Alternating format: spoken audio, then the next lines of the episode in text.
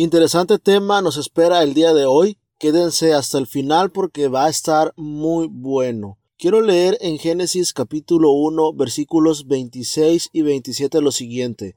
Entonces dijo Dios, hagamos al hombre a nuestra imagen, conforme a nuestra semejanza, y señoré en los peces del mar, en las aves de los cielos, en las bestias, en toda la tierra, y en todo animal que se arrastra sobre la tierra.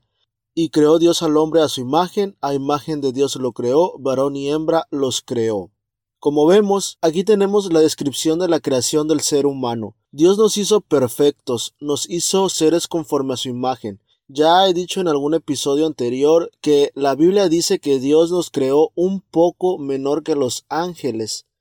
Es decir, nuestra naturaleza, nuestra raza humana es perfecta porque fue diseñada por un Dios que trazó su plan de creación con un propósito definido, con una intencionalidad. Ya hablamos de esto en el segundo episodio, vayan a escucharlo si no lo han hecho. Recordemos una cosa también, Satanás está en guerra contra Dios. Lo que Dios hizo perfecto, Satanás se ha encargado de destruirlo. En este caso, concerniente al tema de hoy, vamos a ver cómo Satanás está tratando de destruir a la humanidad misma. Pero es tan astuto para cumplir sus planes que nos vende la idea para lograr su propósito de una manera tan atractiva que da como resultado que muchos seres humanos estén entrando en su juego. Y es así como surge la idea transhumanista. ¿Qué es el transhumanismo? Bueno, precisamente eso es lo que vamos a estar viendo a lo largo de este episodio. El transhumanismo es un movimiento que recientemente está tomando fuerza, pero que viene ya de algunos años atrás. El transhumanismo abarca varias esferas del ser humano como el aspecto intelectual, el aspecto filosófico, el aspecto cultural y hasta el aspecto político, entre algunos otros aspectos, en fin, básicamente todas las esferas del ser humano. Lo que el transhumanismo propone, a lo que aspira, es a superar los límites de nuestra naturaleza humana. Y esto pretende lograrlo mediante el mejoramiento tecnológico y eventualmente pretenden la separación de la mente del cuerpo humano.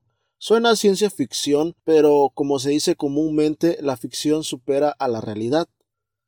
Si bien es cierto que uno de sus planteamientos está enfocado en el avance y la mejora de la medicina, y que por ende pues parecería una propuesta favorable, la realidad es que el transhumanismo es un movimiento materialista tan radical que incluso tiene sus planteamientos controvertidos en torno a ideas eugenésicas, por ejemplo, y también pretende alcanzar la inmortalidad. Todo esto valiéndose de la tecnología desarrollada por el ser humano que bueno, hemos visto cómo cada vez más se convierte en una amenaza que está invadiendo esferas de la vida humana que hasta ahora aparentemente parecían ser intocables. Hablando un poco acerca de la historia de este movimiento, de cómo surge toda esta ideología, encontramos que en el año de 1924 aparece un personaje británico, el biólogo John Haldane. Este hombre ya empezaba a poner sobre la mesa algunos planteamientos transhumanistas por ejemplo, él decía que si se lograba controlar la genética humana, pues se podrían hacer seres humanos más altos, más sanos, más inteligentes. Es decir, pretendía controlar la genética para mejorar la naturaleza y las capacidades humanas. Abogaba incluso por la exogénesis, es decir, la gestación fuera del vientre materno, en cápsulas, en máquinas fabricadas por el ser humano es decir, pretendía dar vida de manera artificial utilizando pues estos aparatos, esta tecnología. Posteriormente, para el año 1927, aparece otro biólogo británico llamado Julian Huxley y él saca un libro titulado Religion Without Revelation, es decir, religión sin revelación. En esta época estaba tomando fuerza ya el movimiento eugenésico, comenzaba ya a crecer esta ideología también. Y bueno, otro personaje involucrado en los inicios del transhumanismo es el francés Pierre Teilhard de Chardin. ¿Recuerdan ese nombre? A este personaje ya lo habíamos nombrado en el episodio donde hablamos de la evolución. Este hombre fue un jesuita de origen francés que ya empezaba a tocar temas transhumanistas, evolucionistas y fue uno de los primeros en iniciar con esta ideología. Sus tesis, sus trabajos abogaban tanto por la biotecnología, por ejemplo, como la ingeniería genética, así como las tecnologías inteligentes. Estamos hablando del año 1927, por ahí más o menos, en donde empieza a surgir todo este pensamiento. Él ya comenzaba a visualizar a futuro un sistema de computación de comunicación global. Algunos autores dicen que fue el primero en visualizar el Internet. Este jesuita francés ya proponía el desarrollo de una sociedad global. ¿Le suena al globalismo? Recuerden que hemos dicho también en episodios anteriores que hay una agenda, una agenda globalista que se está impulsando fuertemente. Yo por eso les decía que esto no viene de hace unos pocos años atrás, esto viene de décadas, incluso de siglos atrás. Dentro de las ideas de Pierre Taylor de Chardin, tenemos que él consideraba o él buscaba llevar la inteligencia humana a una superinteligencia, tratando de difundir la capacidad del ser humano en el universo, amplificarla hacia una inteligencia cósmica. Un tanto metafísico el asunto que aunque pueda parecer ciencia ficción, como ya lo he mencionado, pues se van a sorprender cómo es que esto más allá de ser meras especulaciones, bueno, están buscando convertirlo en un hecho. Y aunque en un principio pueda sonar algo pues emocionante, por decirlo de alguna manera, trae varios peligros que ya vamos a ir viendo. Este mismo hombre, Pierre Taylor de Chardin, pues también era paleontólogo y él escribe en un artículo en el año 1951 titulado Del prehumano al ultrahumano una serie de cuestiones en torno a este tema del transhumanismo. Ya él comienza a utilizar ahí esa palabra transhumano, transhumanismo, empieza a darle forma a este concepto y recordemos que aunque él era jesuita, aunque él tenía bases cristianas, bases bíblicas en su enseñanza, en su conocimiento, en sus estudios, bueno, era un hombre con una creencia evolucionista y dice aquí en su artículo algunas frases como que se necesitaba una red tecnológica y televisiva que permitiría la sincronización directa entre cerebros. Él ya estaba buscando directamente llevar al ser humano de un estado natural a un estado artificial en donde él vería mejoramientos en las capacidades humanas. Su propósito era dualista, es decir, en última instancia confiaba toda esta trascendencia a Dios, o bueno, eso es lo que aparenta, ¿no? Porque recordemos que el jesuitismo se creó pretendiendo eliminar el cristianismo. En algún momento tocaremos este tema. Pero sí es importante saber que el jesuitismo, desde sus raíces, lo que pretende es eliminar el cristianismo, es quitar a Dios del centro. Así que más o menos ya saben por dónde va esta ideología, ¿no? Pues bien, continuamos avanzando en el tiempo y muchos filósofos empezaron a aportar sus ideas, sus pensamientos en relación con este concepto transhumanista, en relación a buscar una mejora del ser humano, siempre tratando de potenciar las capacidades humanas y de llevarlas a otro nivel, a niveles nunca antes vistos prácticamente.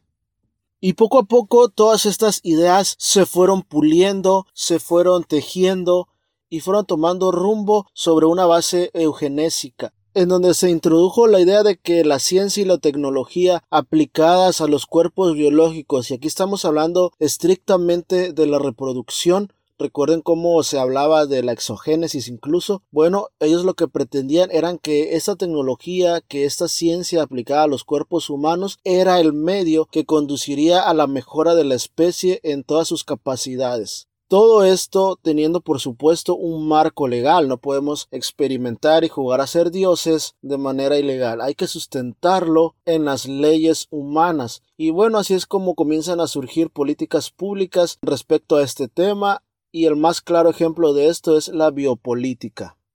Recuerden, no pierdan de vista el hecho de que todas estas ideologías relativistas, todas estas ideologías controversiales, que pretenden otorgarle derechos a unos pocos, aún pasando por encima de derechos de todas las personas del mundo en términos generales, bueno, se sustentan a través de un marco legal. No podrían llevar a cabo esta ideología, no podían implementar esta ideología así nada más, sino que tiene que estar siempre justificado por la ley.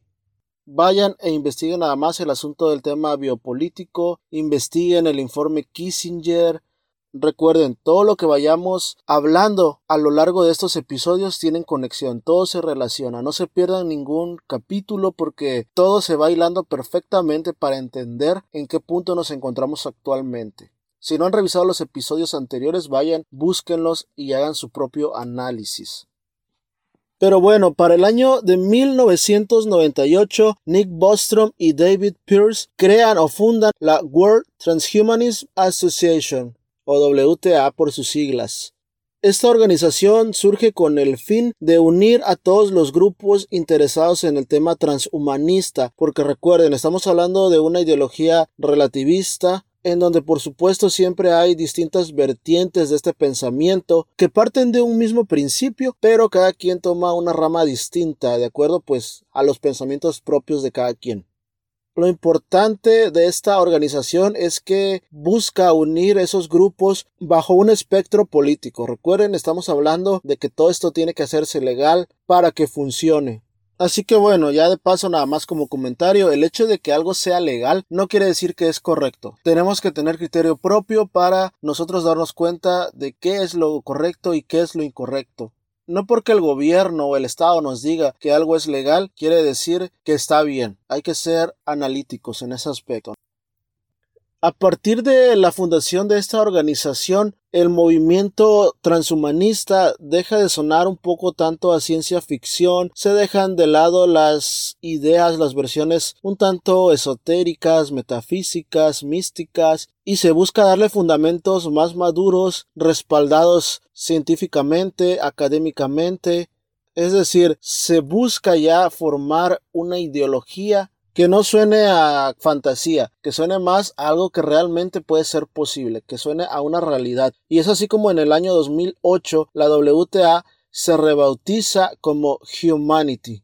Un dato interesante que quiero compartirles es el hecho de que la familia Huxley, recuerden que hablamos anteriormente de que Julian Huxley, un biólogo británico, pues comenzaba a hablar de esos temas transhumanistas. Bueno, la familia de este personaje tenía una estrecha relación con Darwin. Darwin, el creador de la hipótesis de la selección natural, que aporta sus fundamentos a la teoría evolucionista. Bueno, había un vínculo estrecho entre esta familia y Darwin. Mantenían ideas similares, ideas afines en cuanto al tema de la biología y de la eugenesia. Thomas, el abuelo de Julian Huxley, era tan férreo en su defensa pública de la teoría de la evolución debido al estrecho vínculo que mantenía con Charles Darwin, que es conocido como el Bulldog de Darwin.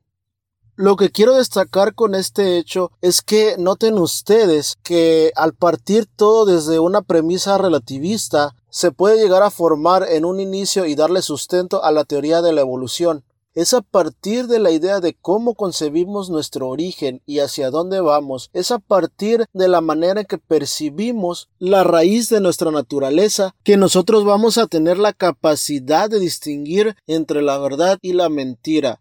Si nosotros desde un inicio estamos creyendo que tenemos un origen evolucionista, bueno, es muy fácil que todas estas ideologías que parten del relativismo impregnen nuestra mente y nos hagan caer en el error, en el engaño y que nos lleven a tomar decisiones equivocadas. La cosmovisión con la cual vemos el origen del mundo, el origen de la vida, el origen de nuestra raza humana es importantísimo. Por eso quise tocar ese tema en los primeros podcasts porque es ahí donde surge la base de todo, donde surge el origen de prácticamente todo.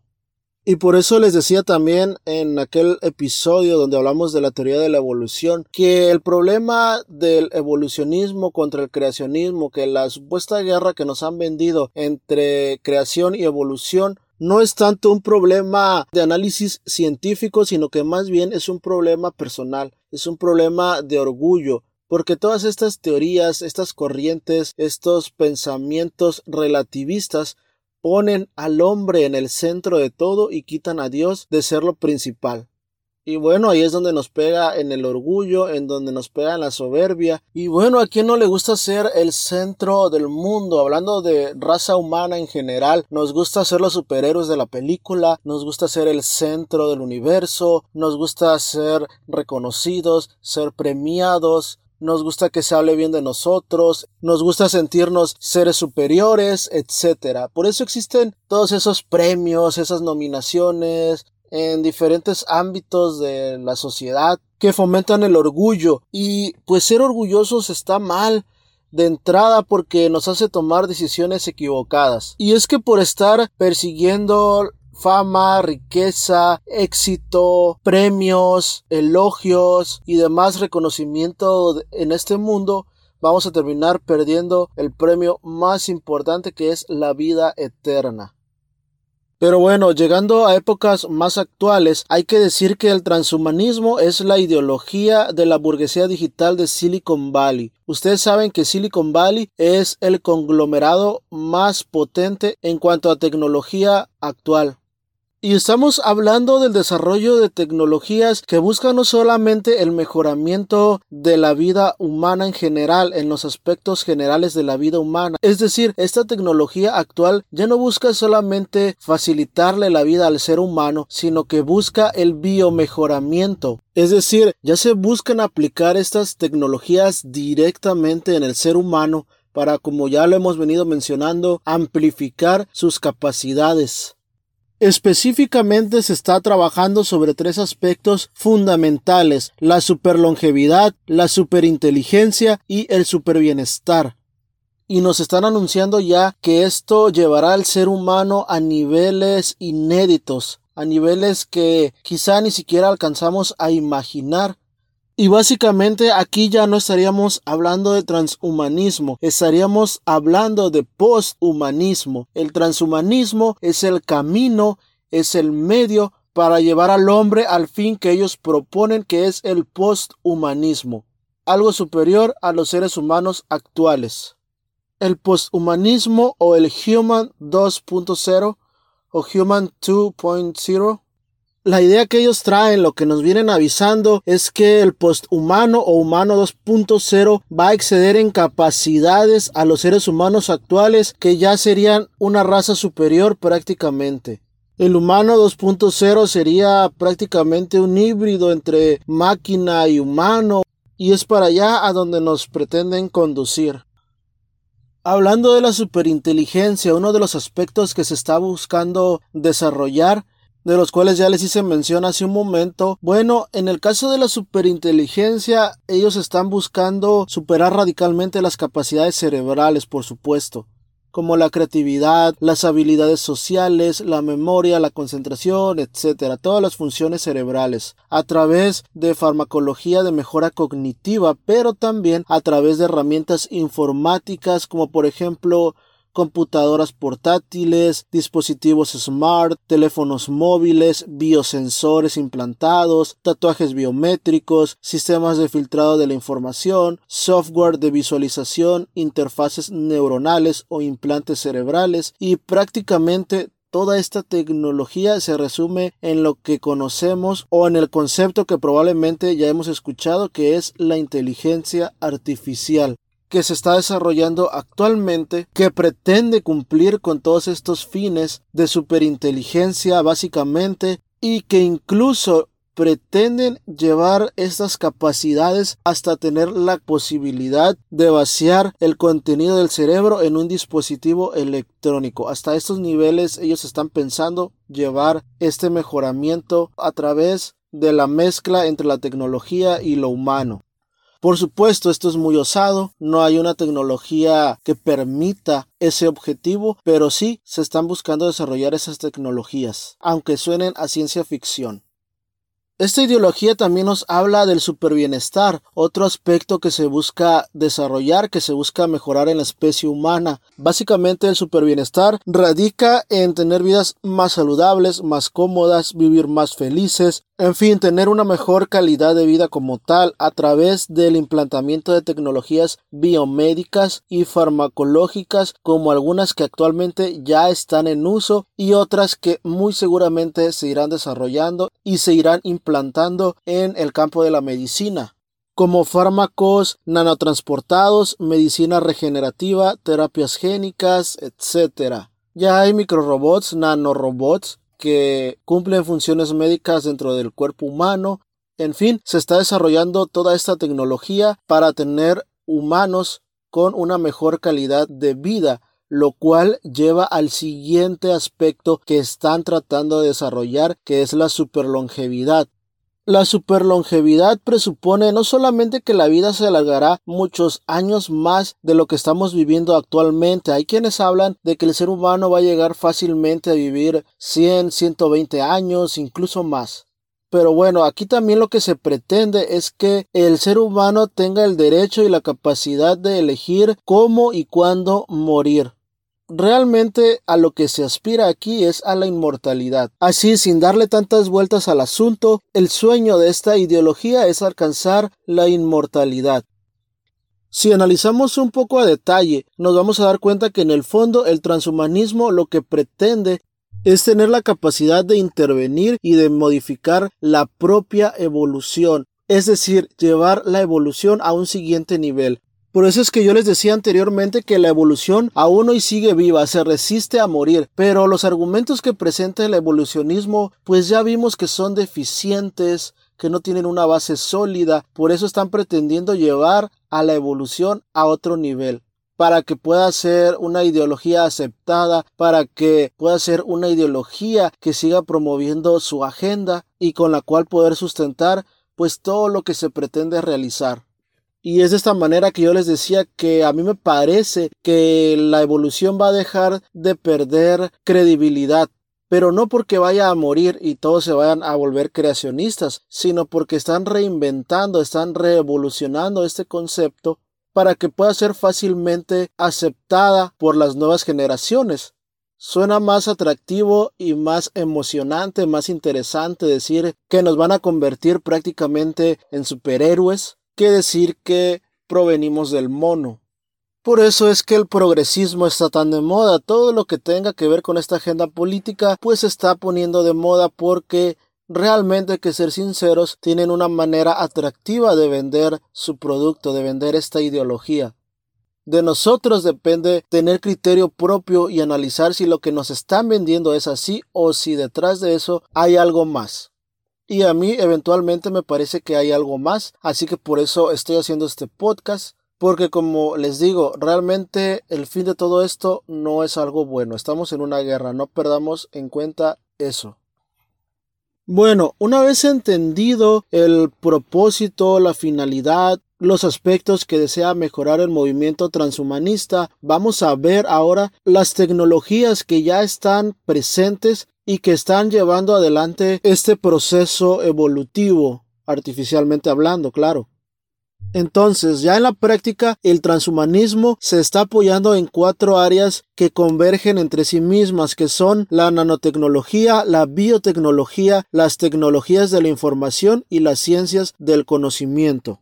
Ahora bien, desde el punto de vista neurobiológico, como ya vimos, se está buscando mejorar o desarrollar los cerebros de manera artificial para llevarlos a mejorar sus capacidades sensitivas y todas las facultades del cerebro en general se buscan amplificar. Para ello se buscan mecanismos tecnológicos, ya sean farmacológicos o del campo de las ingenierías, pero son precisamente estas mejoras, sus peligros y sus implicancias neuroéticas y de qué estamos hablando o a qué nos estamos refiriendo con problemas éticos que se presentan en el desarrollo de esta tecnología? Bueno, es que, por ejemplo, en su afán de buscar la superinteligencia o la ultrainteligencia, que es como ya dijimos, llevar las facultades del cerebro a niveles nunca antes vistos, a niveles más allá de lo permitido por nuestra naturaleza, aunque todo esto esté lejano, están trabajando en ello con métodos pues que son poco éticos, que son cuestionables en materia ética. Por ejemplo, se están usando drogas como los nootrópicos, técnicas cognitivas, herramientas instrumentales como ordenadores implantables, sistemas de filtración de la información, etc., interfaces cerebro-computadora, implantes cerebrales y demás. Básicamente podemos definir dos maneras en las cuales se pueden agrupar estas tecnologías, tecnologías de mejoramiento cerebral electrónico y tecnologías de mejoramiento cerebral farmacológico. Y aquí es donde viene lo cuestionable, porque sin duda alguna que todas estas tecnologías tienen efectos colaterales, como ya vimos en el caso de las vacunas experimentales contra el COVID-19. Y sin duda alguna que todas estas tecnologías van a buscar instaurarse bajo un marco legal para que si surge algún problema con alguna de estas tecnologías, bueno, los fabricantes, los desarrolladores de estas tecnologías no tengan ningún problema y no tengan que responder ante los daños colaterales que se pueden presentar eventualmente. En pocas palabras, la experimentación en seres humanos puede llegar a ser una realidad si no es que ya lo está haciendo. Eso sin duda alguna entraña un problema ético severo. Ahora bien, en cuanto al mejoramiento, en cuanto a las mejoras cerebrales de nivel farmacológico, encontramos un fármaco que sin duda alguna, o quizá algunos de ustedes ya habrán escuchado, y es el Prozac. Solo por mencionar un ejemplo para que ustedes vean que estas tecnologías ya se están implementando. Tenemos así entonces al Prozac o la fluoxetina, que básicamente es una droga, es un medicamento que se utiliza para sentirse más que bien. Produce sensaciones de placer, sensaciones de bienestar, y el uso de estos psicofármacos presuponen el mejoramiento cerebral. A raíz de estudios de tratamientos de patologías neuropsiquiátricas, bueno, se ha podido observar que es posible, según los teóricos del transhumanismo, que este tipo de medicamentos ayuden a mejorar las capacidades cerebrales. De esta manera se estarían extrapolando los tratamientos médicos se estarían extrapolando los medicamentos, los fármacos originalmente fabricados para una enfermedad, para personas enfermas, hacia personas sanas que busquen mejorar sus capacidades cognitivas en este caso. Pero también tenemos las tecnologías enfocadas en el mejoramiento cerebral a nivel electrónico. Y aquí tenemos el caso de la neuroestimulación cerebral. Actualmente este método que consiste en el uso de métodos invasivos y no invasivos y que consta de la aplicación de corrientes eléctricas o magnéticas para alterar la actividad neural espontánea, bueno, es aplicado actualmente en enfermedades como el Parkinson. Pero al igual que el Prozac, se está tratando de extrapolar esta tecnología a cerebros humanos sanos, con el fin, por supuesto, de mejorar las capacidades cerebrales. Podemos llegar a entender así que nos encaminamos hacia una era de organismos cibernéticos, es decir, los famosos cyborgs.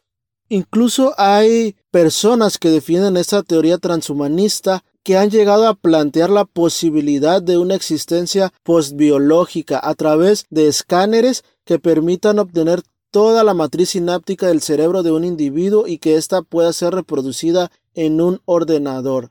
A este proceso le llaman uploading. Un ejemplo mediático de todo esto, ya para ir cerrando este tema, es la tecnología de Neuralink. Probablemente ustedes la han escuchado. No dudo que esta tecnología esté siendo ensalzada en los medios oficiales, en los medios tradicionales.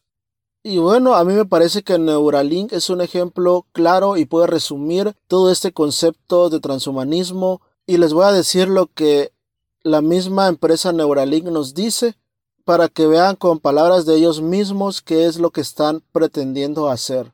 Que esto que les he mencionado, como les repito, es un hecho, es una realidad que está presente en nuestro mundo actual y hay que prestar mucha atención a ese fin. El objetivo inicial de nuestra tecnología, dice Neuralink, será ayudar a las personas con parálisis a recuperar la independencia a través del control de computadoras y dispositivos móviles, Nuestros dispositivos están diseñados para brindar a las personas la capacidad de comunicarse más fácilmente a través de texto o síntesis de voz, seguir su curiosidad en la web o expresar su creatividad a través de aplicaciones de fotografía, arte o escritura. El link neural, es decir, el dispositivo que utilizan, es un punto de partida para un nuevo tipo de interfaz cerebral.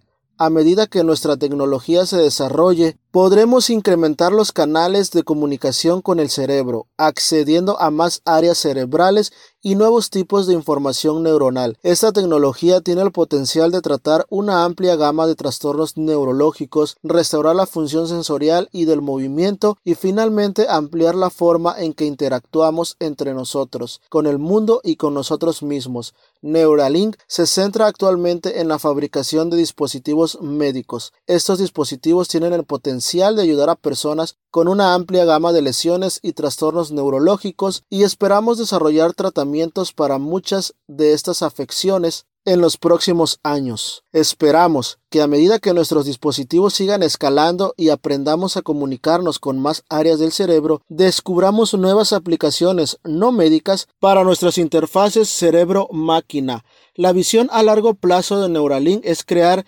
interfaces cerebro-máquina que sean lo suficientemente seguros y poderosos para que las personas sanas quieran tenerlos. Ellos nos lo están diciendo, el método que están siguiendo para que esta ideología se pueda implementar en la sociedad, pues es comenzando con el campo de la medicina. Y ellos están haciendo cosas en favor de la medicina, como en este caso dándole oportunidad a personas con alguna discapacidad, con alguna disfunción cerebral, de conectarse y de vivir y de mejorar un poco su calidad de vida. Eso suena muy bien, suena atractivo. ¿Y quién se negaría a eso? El problema, como ellos nos lo dicen, es que buscan implementar también toda esta tecnología para personas sanas. Y terminan diciéndonos al final, vamos a hacer que personas sanas deseen, que personas sanas quieran acceder a esa tecnología. Es decir, estamos trabajando en imponer toda una ideología que te va a hacer que al final tú nos pidas esa tecnología. No te vamos a obligar a tenerla, no vamos a obligarte a que transformes y modifiques tu cuerpo, sino que tú mismo vas a desear querer hacerlo. E irnos por ese camino es ir en contra del plan original de Dios. Y podemos estar tomando decisiones equivocadas, decisiones peligrosas que nos van a llegar a costar incluso la vida. Así que muy atentos a este tema. Para ir concluyendo este tema, bueno, es evidente que el transhumanismo busca mejorar la naturaleza humana superando sus limitaciones y prolongando su existencia a través de la razón, la ciencia y la tecnología. En este camino, es decir, en el camino de llegar al posthumanismo, a una raza superior a los seres humanos, se necesita pasar por el transhumanismo, que es lo que estamos viviendo, la etapa intermedia.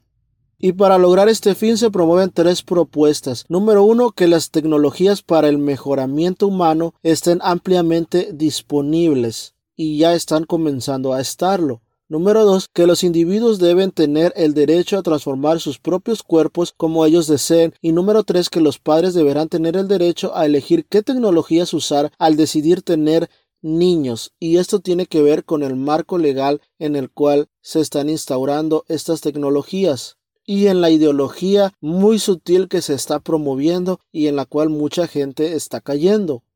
Los transhumanistas abogan por rediseñar la condición humana, incluyendo parámetros como el envejecimiento, la limitación del intelecto, la psicología indeseable, el sufrimiento y el confinamiento al planeta Tierra. No queremos estar confinados a esta tierra, así que vámonos a Marte, vámonos a la Luna, vámonos a cualquier otro lado a buscar hacer nuestras vidas porque no queremos estar confinados a la tierra. ¿Les suenan todos esos viajes espaciales? Todo tiene un porqué.